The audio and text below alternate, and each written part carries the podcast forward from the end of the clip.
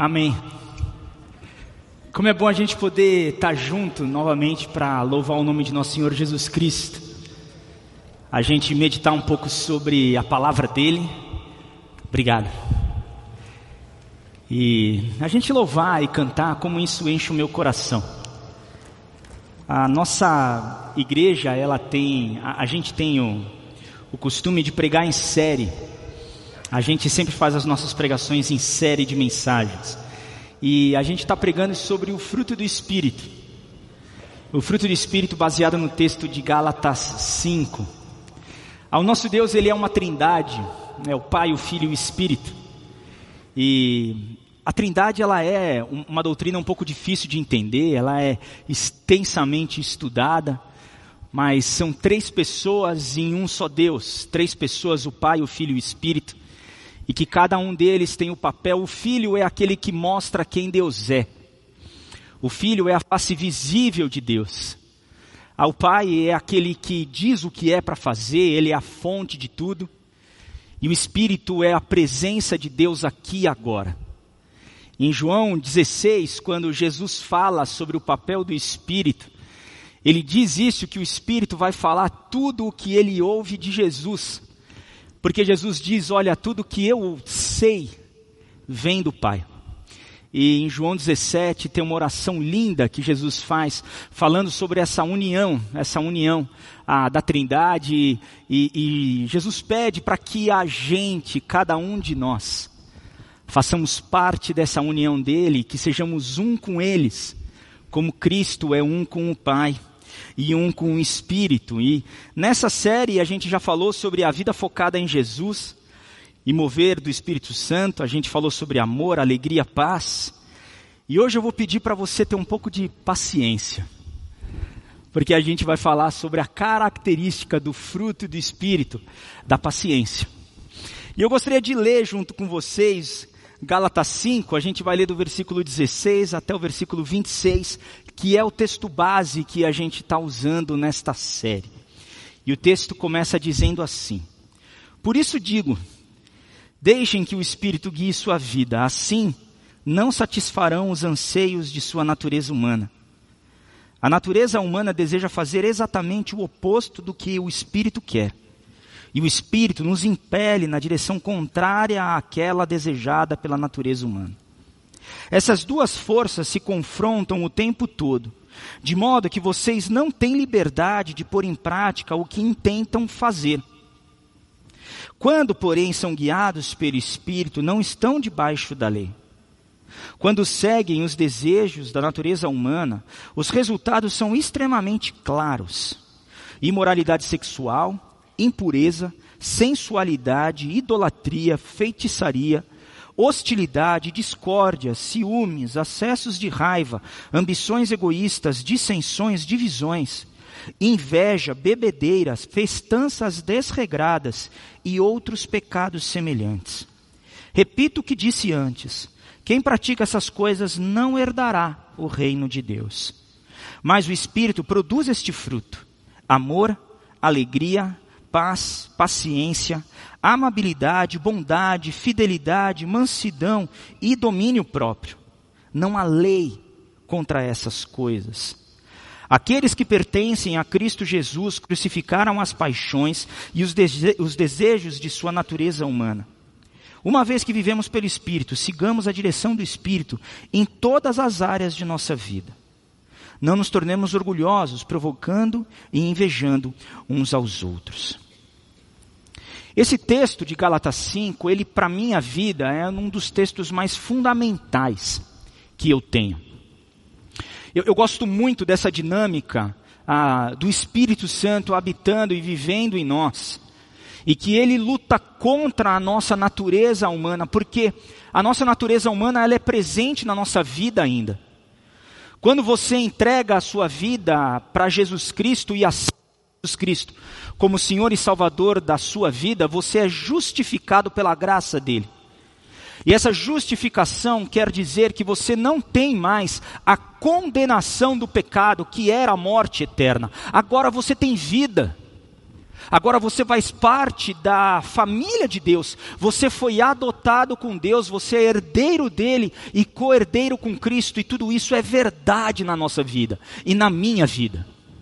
Mas também é verdade que a natureza humana ela ainda existe ela está lá. E o nosso papel é deixar com que o Espírito Santo domine a nossa vida. É isso o que ele fala. E eu gosto do versículo 25, na versão da NTLH, que diz assim: que o Espírito de Deus que nos deu a vida controle também a nossa vida.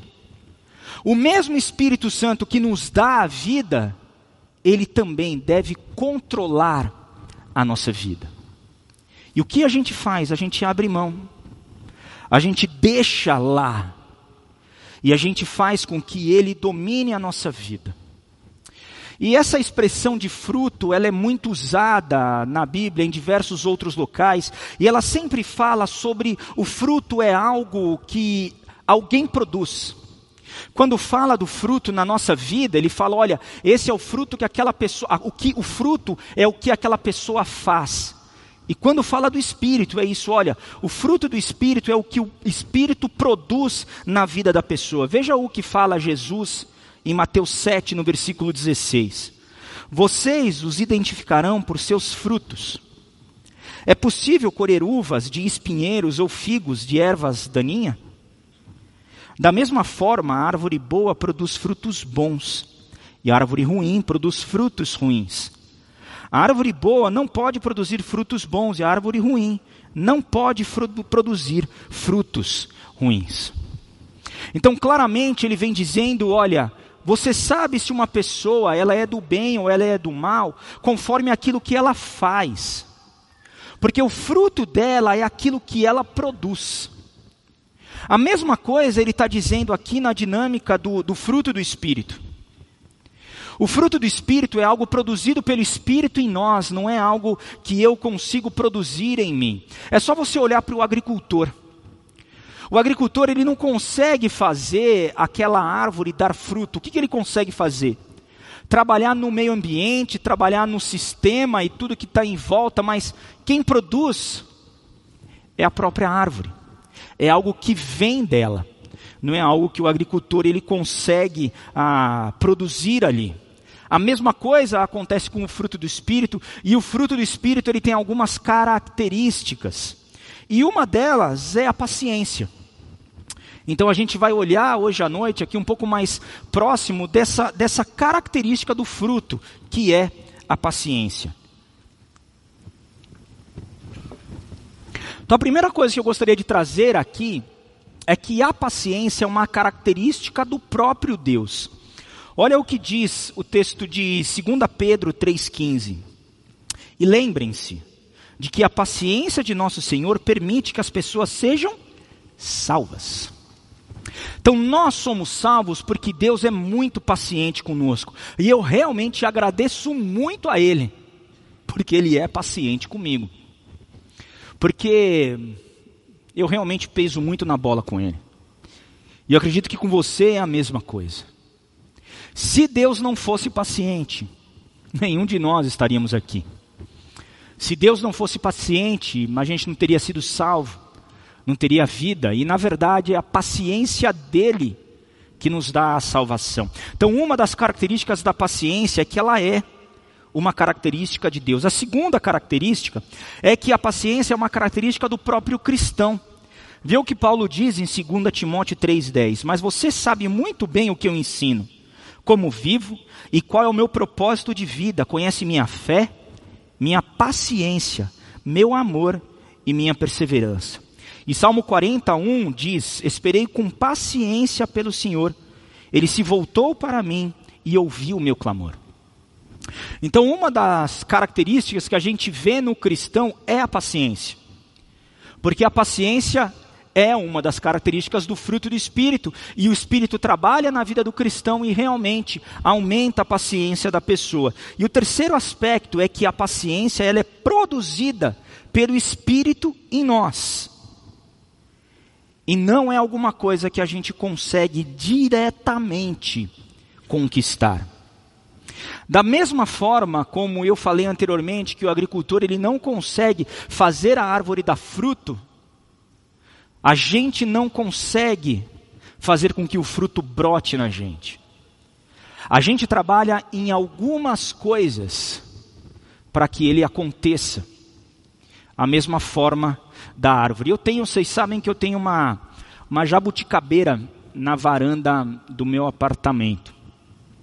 Eu sempre quis ter uma jabuticabeira em casa, achava super legal isso. Eu fui lá e comprei e coloquei num vaso.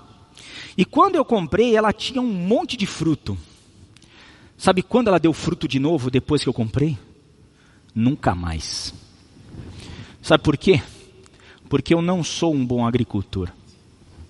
Claramente, assim, eu não consegui dar para aquela árvore as condições para que o fruto aparecesse.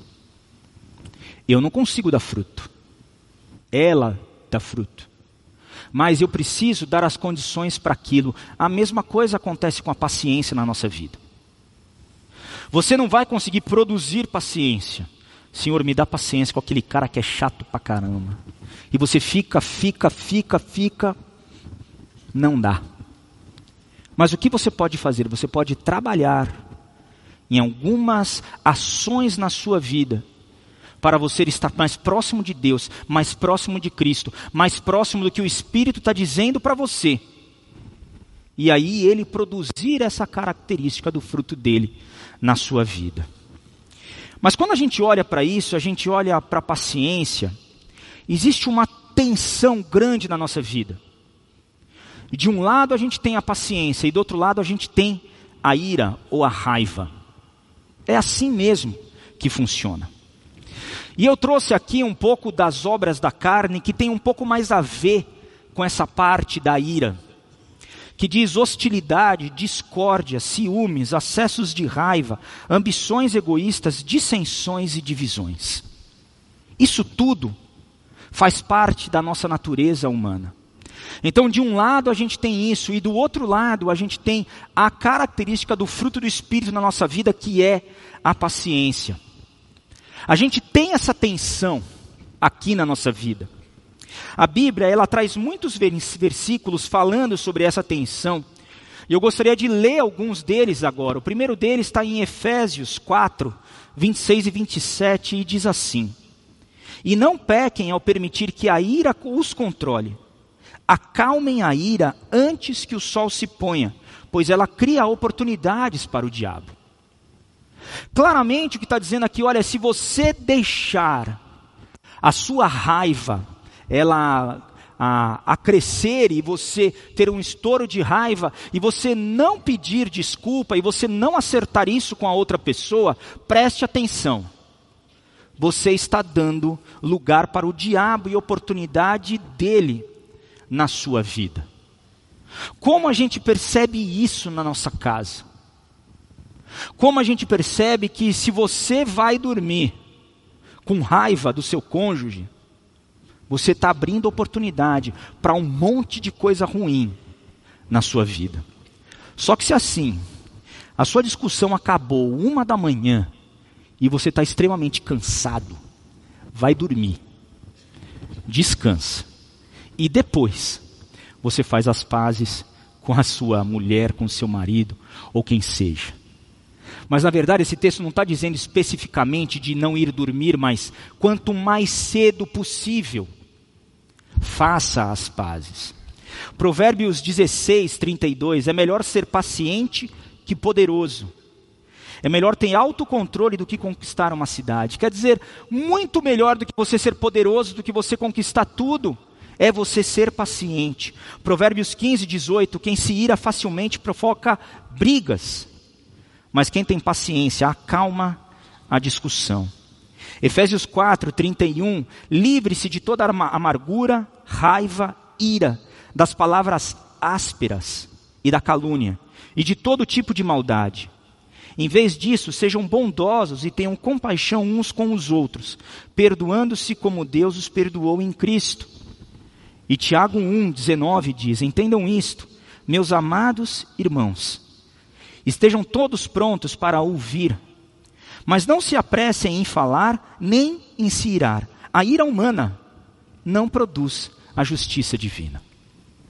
A ira humana não produz a justiça divina. Então, claramente, a gente vê que se irar e ter raiva só traz coisa ruim, traz morte, traz sofrimento. E do outro lado, a gente vê a característica da paciência, a característica do fruto, que traz vida, que acalma, que traz comunhão para as pessoas. Mas pensa comigo o seguinte: ora, irá é alguma coisa que é natural do ser humano. A gente fica com raiva, a gente se ira.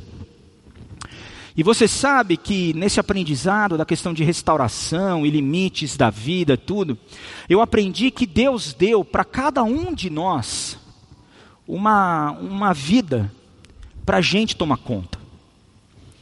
E nessa vida a gente tem as nossas fronteiras, e tem as bordas, e tem ah, os limites que a gente coloca ali. Cada um de vocês e cada um de nós, imagina que Deus deu para você uma sala. E disse o seguinte: olha, nesta sala quem domina é você, você é o dono desta sala. E nessa sala tem uma porta. E nessa porta tem uma chave que quem tem a chave é você. A sala do Fernando, quem tem a chave do Fernando, da porta do Fernando, sou eu. E eu preciso aprender a abrir a porta para entrar coisa boa e sair coisa ruim. Mas às vezes, os nossos limites eles são violados. Às vezes chega alguém, mete o pé na porta, arromba a porta e entra sem ser convidado. E daí tem um alarme que toca. Um alarme contra furto contra a invasão da tua sala. Sabe como é que se chama esse alarme? Raiva. Então, quando você tem raiva, na verdade, o que está acontecendo na sua vida é que a tua fronteira, o teu limite, ele foi violado. Só tem um problema. Muitas vezes o nosso radar ele está desregulado. Quer ver quando é uma ira boa? quando a raiva vem e é bom. Você precisa se indignar. Você precisa ter raiva quando você vê uma injustiça contra uma criança.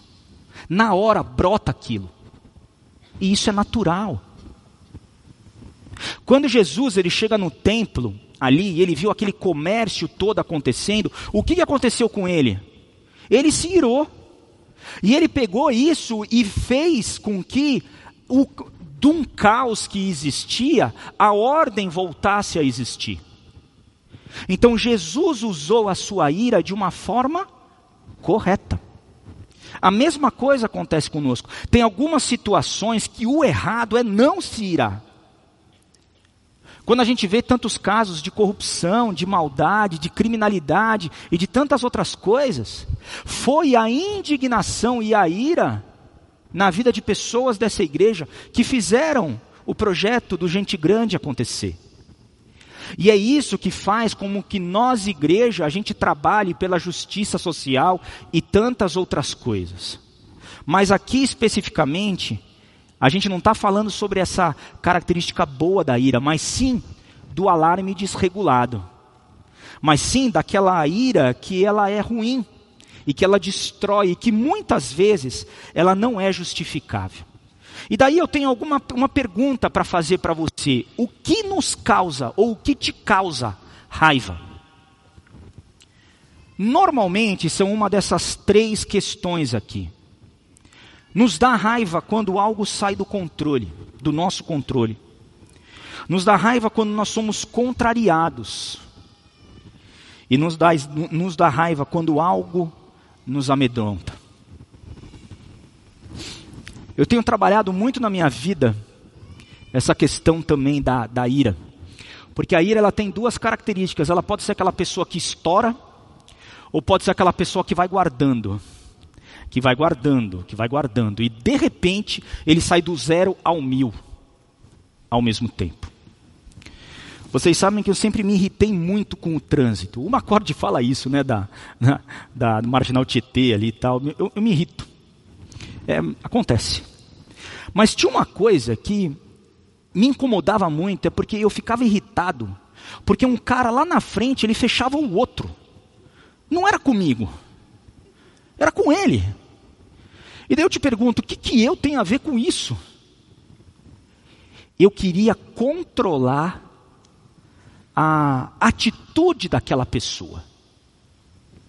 Então algo saía do meu controle e eu ficava com raiva. Eu ficava nervoso.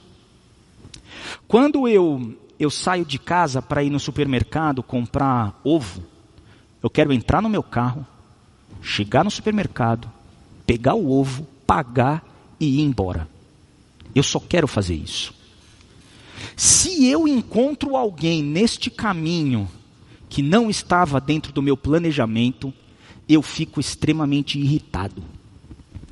Só tem um problema. Quantos mercados tem Alphaville? Toda vez que eu vou no mercado, alguém me encontra. E aí, dá para viver desse jeito? Não dá. Eu fico estressado. A outra pessoa nem sabe, né? Mas aqui dentro tá. É isso. Eu preciso trabalhar com a minha raiva. Quando você é contrariado, você fala assim: ah, pastor, você está contando isso, mas você não conhece a minha mulher. Eu chego em casa, ela começa a falar. E ela fala, ela fala, ela fala, ela fala, ela fala, ela fala. Não tem outro jeito, eu, tenho, eu, eu fico com raiva. Pastor, você não conhece o meu marido. Ele chega em casa, eu começo a falar e ele fica quieto. E daí ele está quieto, e daí eu falo mais, e ele não fala. Tem, eu fico com raiva. Você percebe? Pastor, você não conhece o meu filho. Se você conhecesse o meu filho, a minha mãe, o meu pai, o meu chefe, o meu colega, o meu vizinho, quando eu sou contrariado, o que, que eu tenho? Eu tenho raiva. Ou quando a gente tem alguma situação que nos amedronta. É muito comum isso. Você está numa situação que você não sabe como lidar com aquilo, então você tem medo. O que, que você faz? Você estoura. Você vai, ah, não é, ah, chuta o balde e pronto, acabou. Então é assim. Agora, como é que a gente pode aprender a ser paciente? Olha que interessante o que Tiago 5 diz para a gente olhar para o agricultor. Por isso, irmãos, sejam pacientes enquanto esperam a volta do Senhor. Vejam como os lavradores esperam pacientemente as chuvas do outono e da primavera. Com grande expectativa, aguardam o amadurecimento de sua preciosa colheita. Sejam também pacientes, fortaleçam-se em seu coração, pois a vinda do Senhor está próxima. Ele fala: olha para o agricultor, olha para a pessoa que trabalha no campo, como ela espera com paciência. Uma das pessoas mais pacientes que eu conheci foi o meu vô por parte de pai, o vô Salá. O nome dele era Salatiel, a gente chamava ele de vô Salá. Ele vivia num sítio, ah, perto de Atibaia, em Nazaré Paulista, acho que era isso. E ele acordava cedinho de manhã, botava a bota de borracha dele, pegava a vaca lá no pasto, botava no curral, amarrava, fazia tudo aquilo lá, tirava o leitinho e voltava. E daí ele ia descansar. E daí ele cuidava da plantação de mandioca, da planta de, de tudo. E ele realmente era muito, muito paciente. E quando a gente olha para essas pessoas que trabalham com o campo, a gente percebe que, olha, eles fazem muita coisa, mas eles aguardam com paciência outras coisas que eles não controlam. O que, que o agricultor ele consegue controlar? Ele consegue controlar, por exemplo, a preparação do solo. Onde ele vai plantar? Ele consegue, ele vai lá e prepara o solo, ele ara o terreno. Ele pode controlar o tipo da semente que ele vai comprar. Ele vai comprar transgênica ou a natural? Ele que sabe, ele consegue controlar isso. O que mais? Ele consegue controlar a época do plantio. Ele sabe disso, e quem trabalha na agricultura sabe isso. Olha, tem uma época de começar a plantação, tem uma época da poda, tem uma época da colheita. Ele consegue ver isso. Ele consegue controlar tudo isso. Agora, o que, que ele não consegue controlar? Ele não consegue controlar a chuva. Ele não consegue controlar as pragas que virão. Ele até pode colocar inseticida, tudo mais, tal, mas e se vier uma praga nova? Ele não consegue. Ele não consegue controlar, por exemplo, a qualidade do solo ali. Na viagem agora que a gente fez para o Rio Grande do Sul, ah, numa das viagens missionárias que o pastor Sidney falou ali de Igrejas 21, um dos passeios que a gente fez, a gente foi até uma a vinícola da Miolo e o, um, um agricultor lá estava explicando muita coisa para a gente. E uma das coisas que ele falou é o seguinte: a gente nunca sabe exatamente qual vai ser o tipo do vinho que a gente vai produzir, porque vai depender da chuva.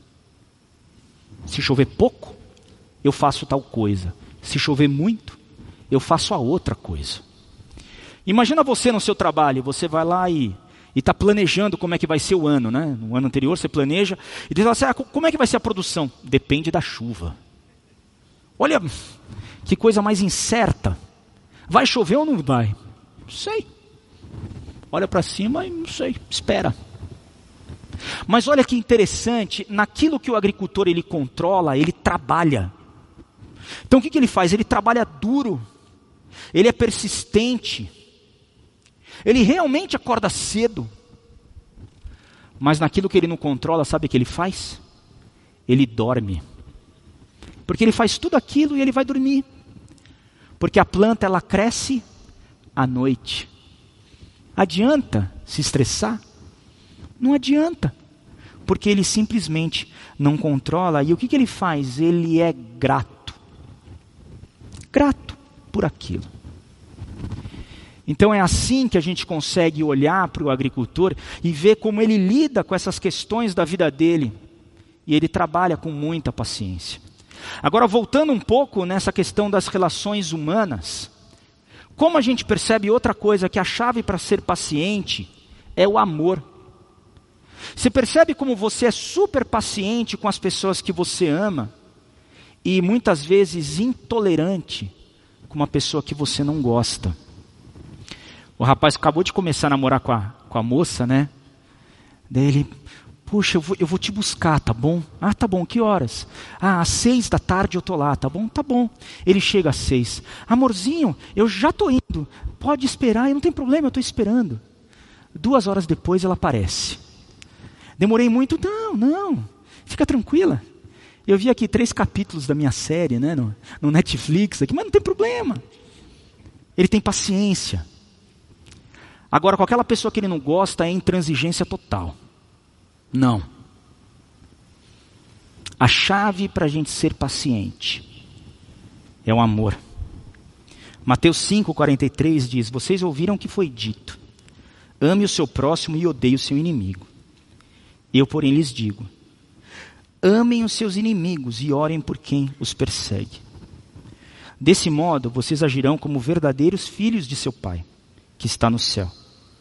Pois ele dá a luz do sol tanto a maus como a bons, e faz chover tanto sobre justos como injustos. Claramente ele diz: olha, a chave para você ser paciente é amar aquela pessoa. Amar uma pessoa não quer dizer que você vai conviver sempre com ela. Às vezes tem pessoas que nos fazem mal. E realmente não é bom você ter uma convivência tão de próximo com ela. Mas amar é a atitude que você tem em direção a ela.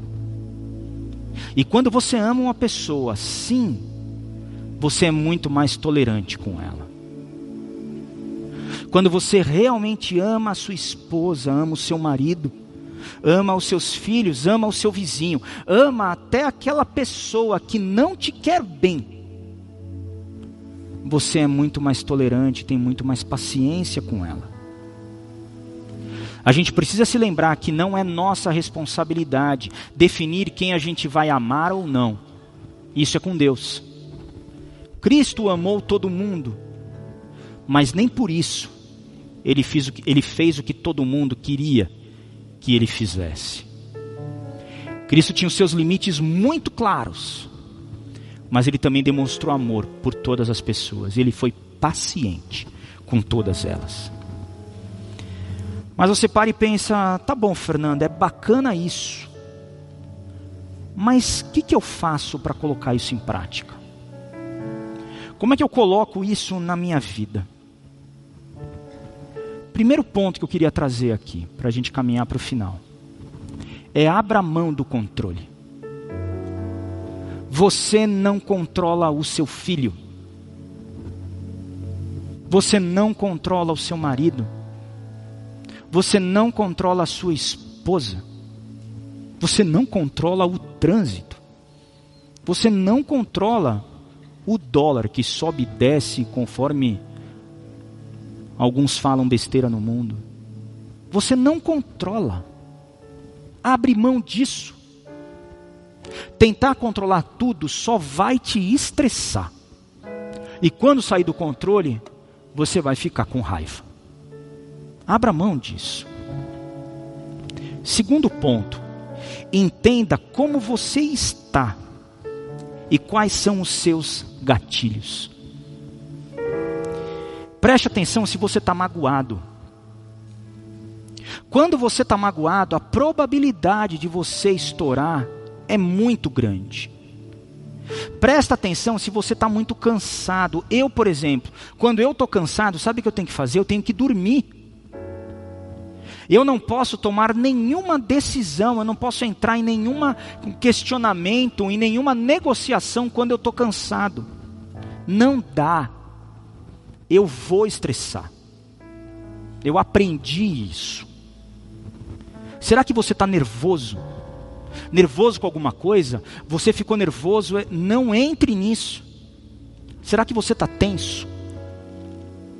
Preste atenção em você, preste atenção como é que você funciona. Você teve um acesso de raiva, você ficou muito incomodado com aquela situação. Entenda o porquê. Vá atrás disso. Entenda como você funciona. Responda à pergunta: o que que para você dá raiva? O que que te dá raiva? Terceira sugestão que eu dou para você é faça jejum. Eu era uma pessoa extremamente irritada quando eu estava com fome. Sabe aquela propaganda do Snickers? Cara, você tá chato pra caramba, come um aí. Nossa, eu era, eu era insuportável. Até que eu comecei a fazer jejum. Melhorou a minha paciência. E o jejum tem que ser alguma coisa que tira você do, da tua zona de conforto, tira você do prumo. Uma vez eu estava conversando com, com, uma pessoa que tinha eh, essa questão de acesso de raiva, e eu cheguei para ele e falei assim: Cara, para você incomoda ficar sem comer? Ele falou assim: não, cara, eu consigo ficar o dia inteiro sem comer. Para ele não adianta, né? O que, que ia te incomodar mesmo? Trabalha naquilo que incomoda. Eu, se eu ficar três horas sem comer, meu Deus, eu começo a tremer, literalmente. Eu tenho hipoglicemia, eu tremo. Então, para mim, a falta de comida me tira muito da minha estrutura. Mas cada momento que eu sinto aquela fome danada, eu penso, eu não preciso da comida, eu preciso de Cristo. Jesus, seja a minha paciência.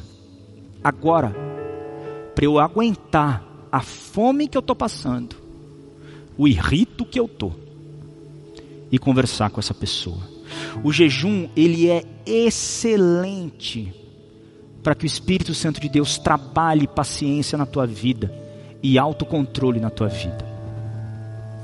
E faça jejum de alguma coisa que realmente te incomoda. Você é daqueles que levanta de manhã falando: cadê o café? Fica sem tomar café. Só vê o irrito que vai te dar. E daí o Espírito Santo de Deus vai trabalhar na tua vida. E o último ponto é invista em uma vida de oração. Tá vendo como não dá para você ficar, eu tenho que ter paciência, eu tenho que ter paciência. O fruto do Espírito é algo que nos dá, que Ele nos dá, quando a gente trabalha com outra coisa. Então, quando eu invisto numa vida de oração, eu ouço aquilo que o Espírito está falando para a minha vida, eu ouço o que Deus está falando para a minha vida. Faça disso uma prioridade para você. Ah, Fernando, mas eu não tenho tempo, acorda mais cedo, meia hora antes, uma hora antes. Aquilo que é importante para você, você acha tempo. Faça prioridade. Ah, Fernando, mas eu não consigo levantar de manhã, de jeito nenhum. Você lembra o teu primeiro dia de aula quando você era criança? Que você levantava antes da tua mãe, ficava prontinho, falava: "Mãe, estou pronto". Ou naquele dia que você vai viajar, a tua viagem dos sonhos. Ah, você tem que pegar o voo seis da manhã, não tem problema, três da manhã eu estou de pé. Por quê? Porque você quer ter uma boa expectativa. Vá dormir na expectativa seguinte: olha, amanhã de manhã eu vou encontrar com meu Deus. Eu vou ouvir o que o Espírito vai dizer para mim. Eu vou ter um momento excelente de direcionamento, de afirmação com o meu Deus. E levanta. E vai fazer isso. Com isso, o Espírito vai trabalhando na tua vida. E ele vai desenvolvendo a paciência na sua vida.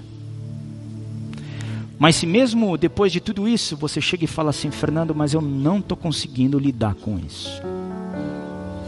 Realmente a ira, a raiva é uma coisa que me atrapalha.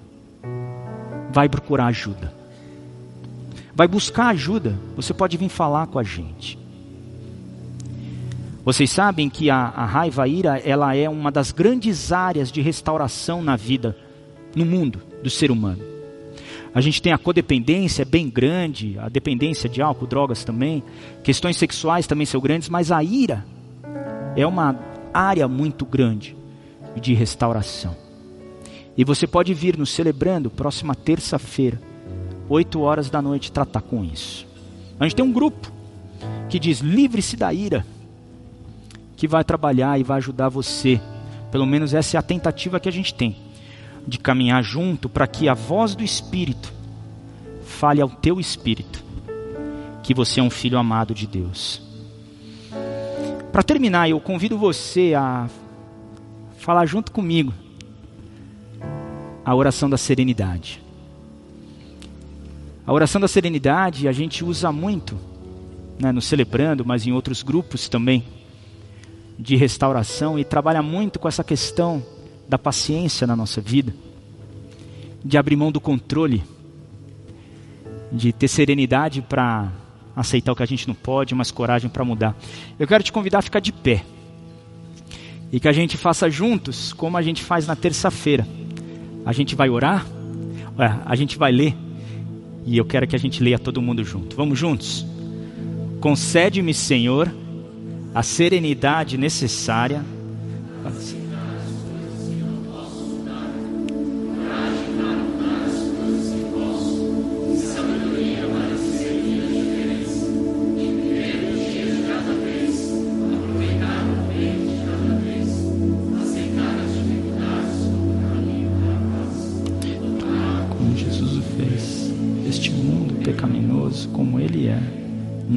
Gostaria que fosse, confiando que Ele tornará todas as coisas corretas se eu me submeter à Sua vontade.